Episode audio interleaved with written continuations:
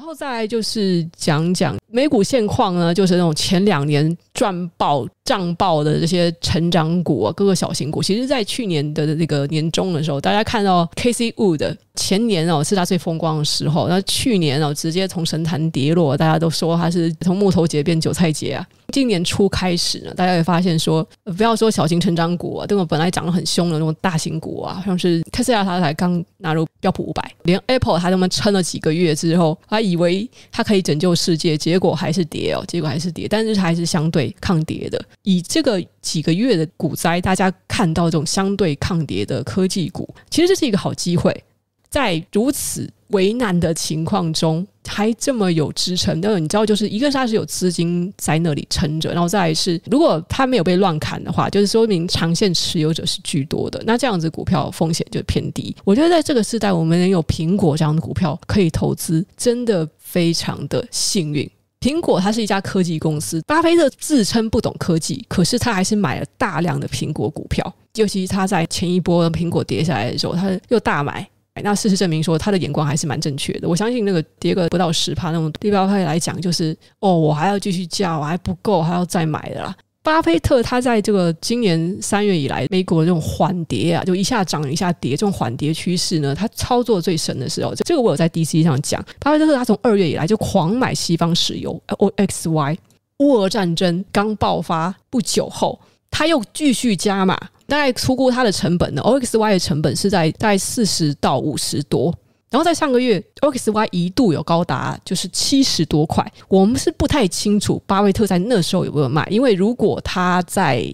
股价涨到七十多的时候，他没有卖的话，现在价格已经跌到了五十五，就等于说他也是被小小的套了。当然，大家也不用觉得奇怪。我想修正大家的观念，就是巴菲特他他从去年的后半年以来，光是靠他这种短线交易，已经是赚了太多了。大家有时候看什么股神啊，或是他周边人等。巴菲特自己没有写过书吧，主要是他周边人，他周边人写了一大堆书，讲那么股神的选股技巧啊，股神就长线交易啊，说哦，股票的低原则就是不要赔钱哦，第二原则啊就是不要忘记第一条啊。但是大家都就看在眼里，在二零二零年股灾的时候，他入场买美国的航空公司啊，跌一半他买，然后再跌百分之十他就卖了。你真的以为他所有的股票都不会卖，不会停损吗？没有嘛，他也会做这种事情。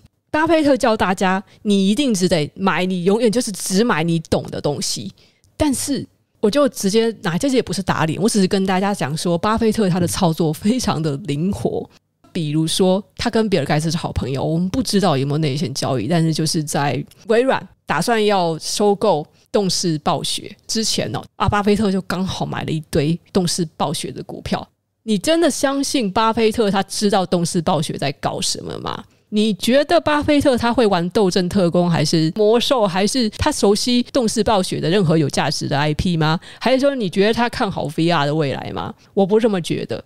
嗯，你也不能说他是内线，但是我相信巴菲特他以某种方式知道了微软他有收购这件事，他自己想想说，我家现在收购价格，微软要以那个价格收购的话，我中间是有一个期望是非常高的可净赚的价差，那我何不做这笔生意？所以。巴菲特说他不会做短线，然后说是绝对不会做赔钱的生意，说他绝对不会买自己不懂的东西，大家听听就好了，听听就好了哦。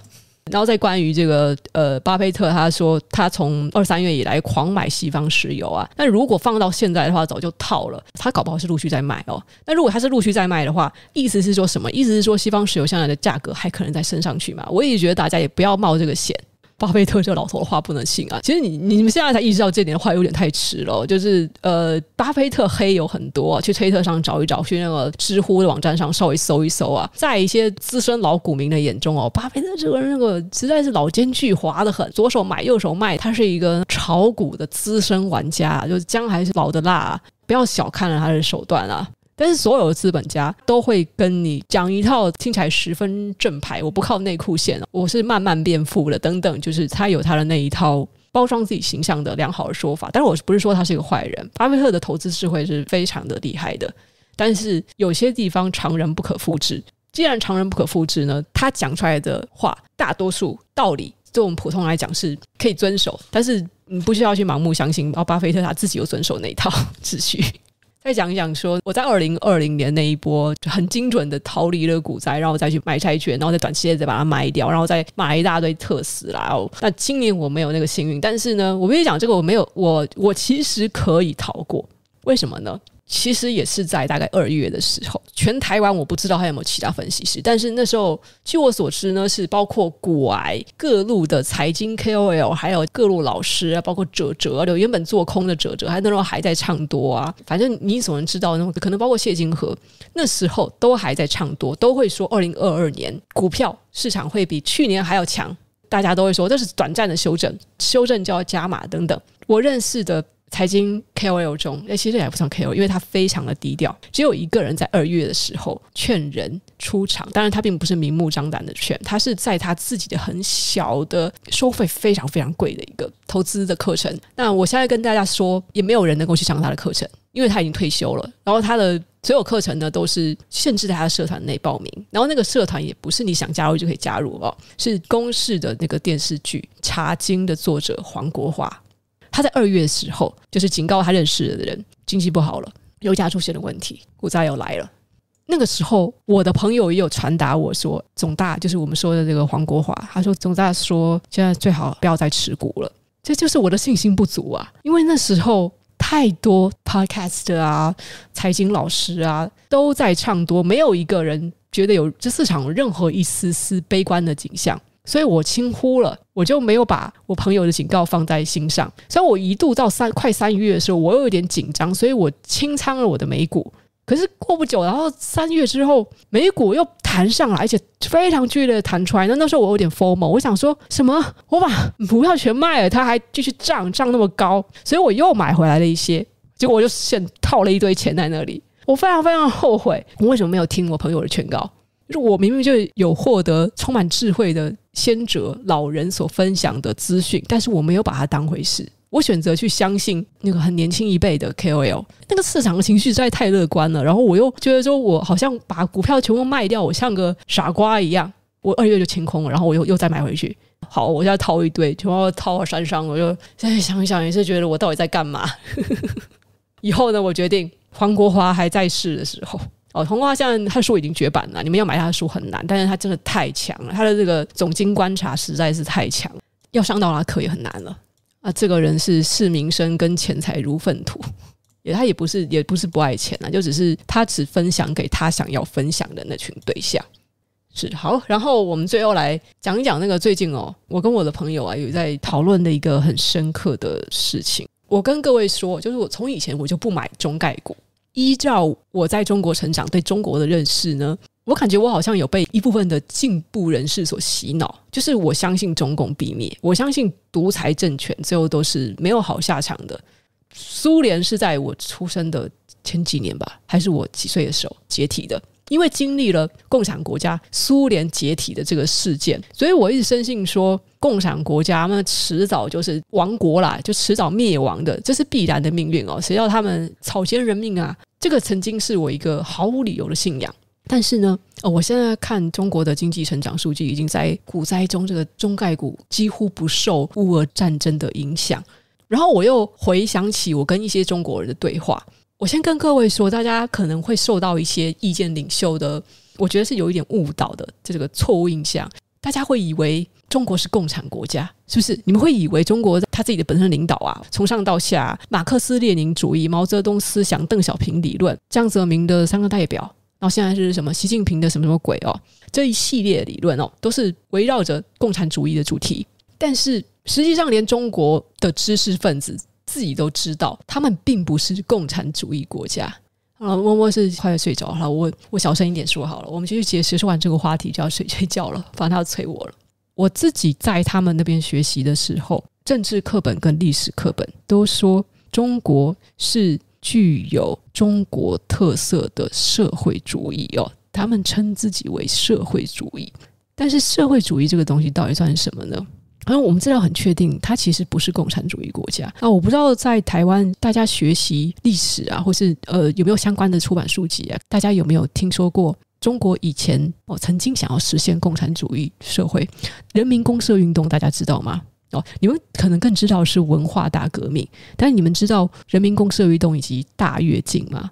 这是在中国曾经发生过的。他们想要实验共产主义是否可行，但是这个运动非常的失败。文革的时候，有很多知识分子被批倒，他们那时候是打倒封建主义思想哦。其实中共的人民素质，我觉得那会那么败坏，那是因为他们是无产阶级革命。毛泽东他那时候目的是其实要巩固政权，特意去让那些那种有思想之精英知识分子。毛泽东是个农民啊，不要看他可以写诗写词赋，他是个农民。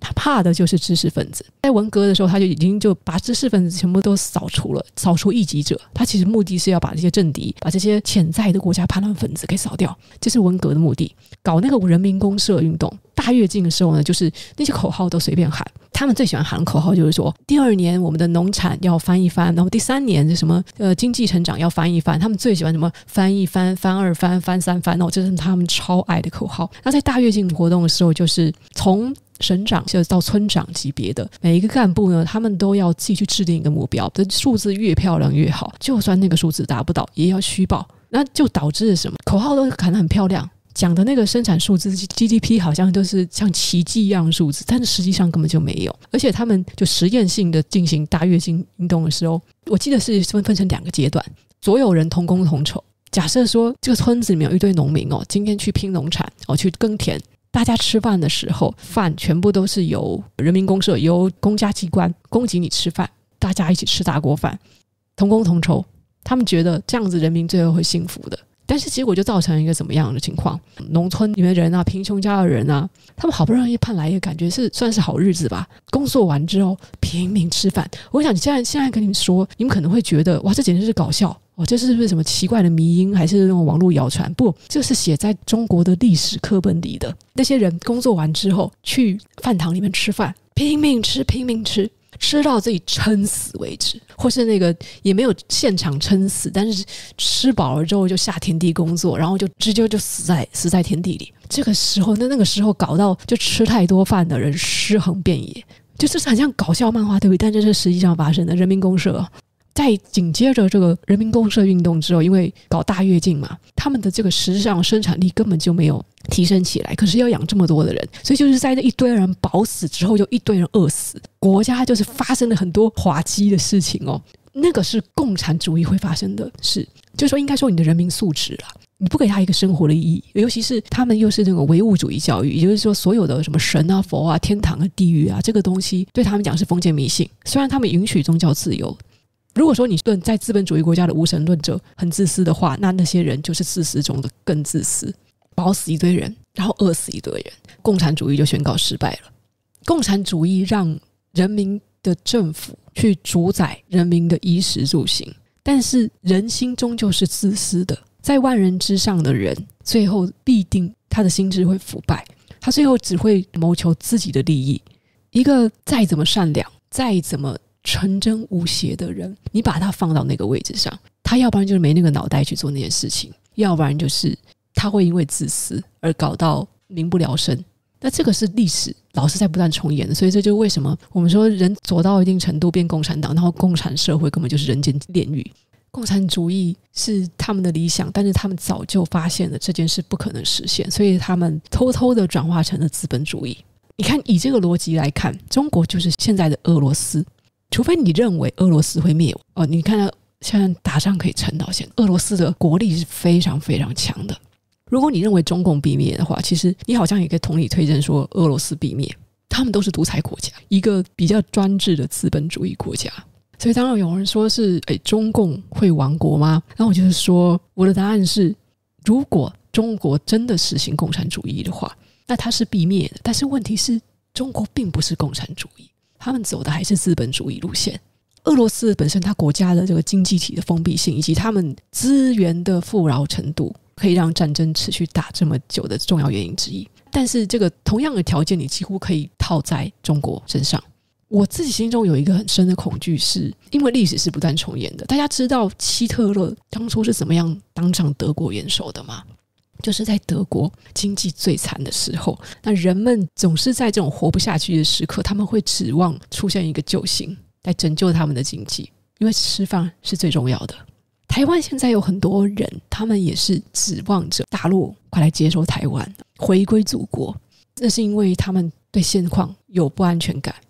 台湾的这个地理的战略位置实在是太重要了，中国不会轻易的罢休的。他没有办法用道理去谈。台湾现在就是能够抗衡的筹码是美国，但是我想大家注意的是，这个乌战争之后，再加上美国现在有很大的几率它会经济衰退，美国自身难保的情况下，他很难再分散很多的精力关注台海这边的事态。台湾人要自求多福，中国没有这么容易就灭亡。以现在文化入侵的状况下，我说台湾真的真的非常的不乐观。如果中国它是共产党政权的话，那的确它会灭亡。但是问题它它只是有一个共产党，它实行的并不是共产主义，因为他们自己也知道共产主义行不通。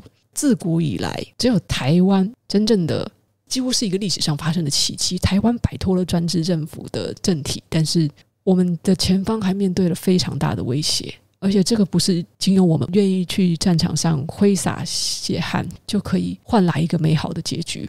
我要顺便提一下啊，说到那个经济的这个连接性啊，除了台积电以外啊，像近几年来啊，我联发科发哥很厉害，联发科的股价怎么会涨成这样？它的晶片主要是卖给中国的一个品牌，我不知道大家知不知道，因为我我对这个印象很深刻，是那个因为是它差不多是在二零一八年左右的时候，OPPO 这个中国品牌。进入了台湾，然后后来在台湾卖得非常好，而我自己有买，那这个手机真的是算是 CP 值很高的手机。我就想说，怎么可以它做的这么便宜，但是效能性能会这么好？后来就知道是主要是联发科在生产上的晶片。大家虽然讨厌归讨厌中国啊，但是很多很强的公司啊，那么生产的供应链是跟中国密不可分的。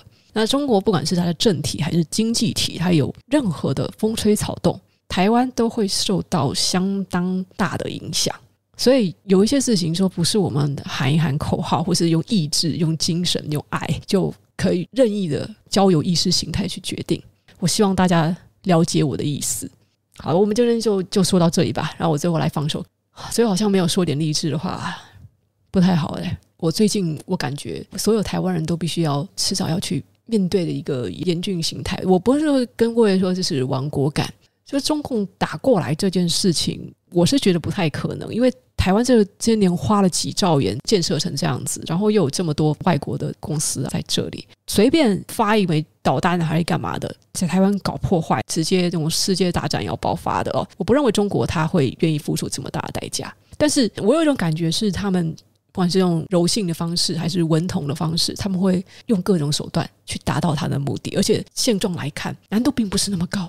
就可能二十几岁的人是天然，现在你看到的国中小生，他们长大之后，他们就会变天然童。他们用小红书、玩抖音，看得懂简体字。很多人甚至在看 YouTube 影片的时候，他分不出简体字跟繁体字的区别。中国其实不需要动一颗子弹，它很容易的就可以让我们下一代的人，他的国家认同就变成了中国。我最后能说什么呢？我就是说，我们这一代的人就好好珍惜现有的自由吧。真的要做什么事情的话，大家。把你自己的生活跟自己的性命顾好，那也不是一件卑鄙的事情。好，那我们来放一首歌。我想放一首很老的歌，动画歌曲《Fiction Junction Yuka》。这个动画你们应该都没有看过吧？那个是我大学时的动画《小之车》。